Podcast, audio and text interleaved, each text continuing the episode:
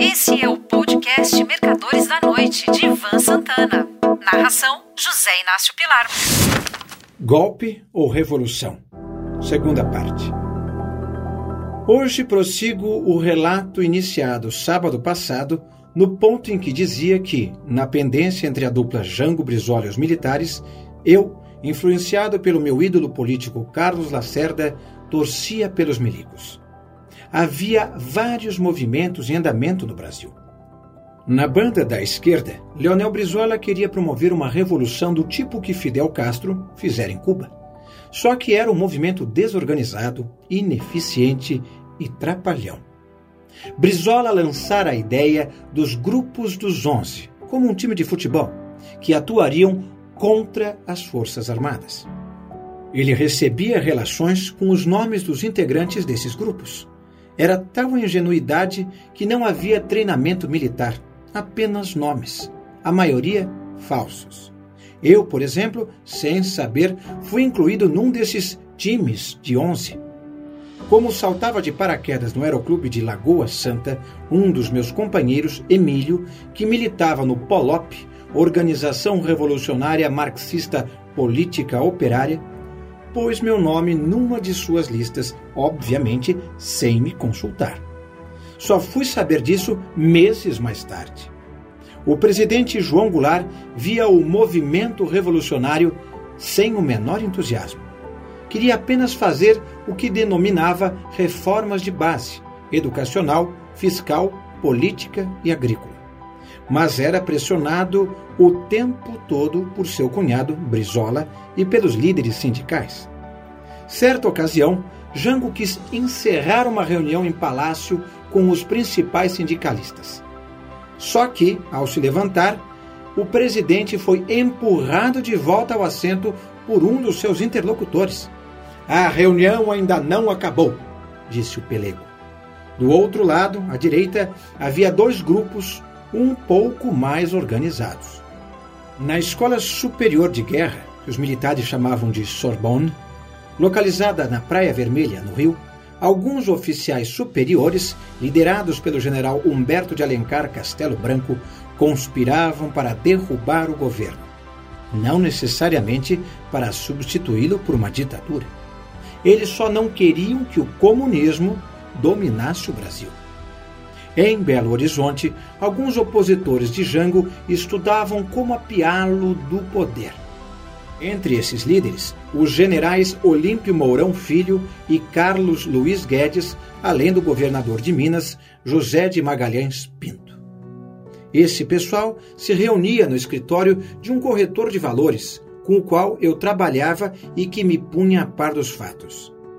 O tempo foi passando e, com isso, os movimentos de oposição perdendo sentido uma vez que haviam eleições presidenciais marcadas para o dia 3 de outubro de 1965, nas quais, esta é uma opinião minha, a vitória de Juscelino Kubitschek contra Carlos Lacerda seria uma barbada. Só que as esquerdas, tanto a pacífica quanto a revolucionária, não estavam nem um pouco satisfeitas com a opção JK Lacerda. Foram então insistindo com João Goulart para que liderasse uma revolução, tendo como base de apoio armado os subtenentes, sargentos, cabos e soldados das Forças Armadas. Em fevereiro de 1964, Leonel Brizola foi fazer um comício no auditório da Secretaria de Educação de Minas Gerais em Belo Horizonte.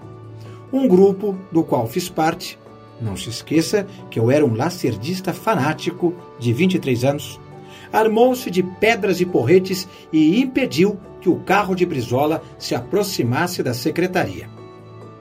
Com o rabo entre as pernas, ele retornou ao aeroporto da Pampulha e de lá para o Rio.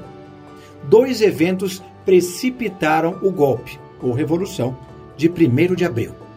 Em 24 de março de 1964, João Goulart fez um comício a favor das reformas de base. Discursou de um palanque armado bem em frente ao prédio do Ministério da Guerra. O evento ficou conhecido como Comício da Central do Brasil, cujo terminal fica bem ao lado.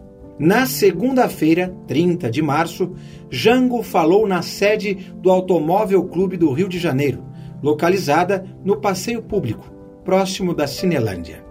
Dessa vez, pôs para quebrar. Incitou soldados, cabos e sargentos a se revoltarem contra seus oficiais. Vamos e convenhamos, isso daria deposição do presidente em qualquer lugar do mundo. Num país de sólida e secular formação democrática, o que não era bem o nosso caso, através de um impeachment a toque de caixa feito pelo Congresso, aqui, na base do salve-se quem puder. Quando eclodiu a revolta, Jango não quis partir para o confronto, uma vez que iria certamente perder, e fugiu para o Uruguai via Porto Alegre. Com algumas exceções, entre elas o Marechal do Povo, Osvino Alves, presidente da Petrobras, e do Almirante do Povo, Cândido Aragão, comandante do Corpo de Fuzileiros Navais, as altas patentes das três armas aderiram. Logo, o país passou a ter três chefes de governo. Um, o legítimo, Ranieri Mazzilli, presidente da Câmara dos Deputados, que recebera a faixa presidencial do senador Auro de Moura Andrade, após João Goulart ter saído do país sem autorização do Congresso. Mazzilli não decidia nada. 2. A junta militar que se autodenominou Alto Comando da Revolução. Arthur da Costa e Silva, Exército, Augusto Rademacher Grunwald, Marinha, e Francisco de Assis Correia de Melo, Aeronáutica. E três, os que puseram os tanques na rua, ou melhor, na estrada. Generais Olímpio Mourão e Carlos Guedes, apoiados pelos governadores Magalhães Pinto e Carlos Lacerda. Por favor, não riam. Agora eu vou narrar a minha participação nisso tudo. No dia 1 de abril de 1964, fui insuflado pelas palavras de Lacerda. Este, arma em punho, capacete na cabeça, por trás de uma barricada no Palácio da Guanabara, no Rio de Janeiro, vociferava pelo rádio contra o almirante Aragão, dos fuzileiros navais, cujas tropas estavam ali perto.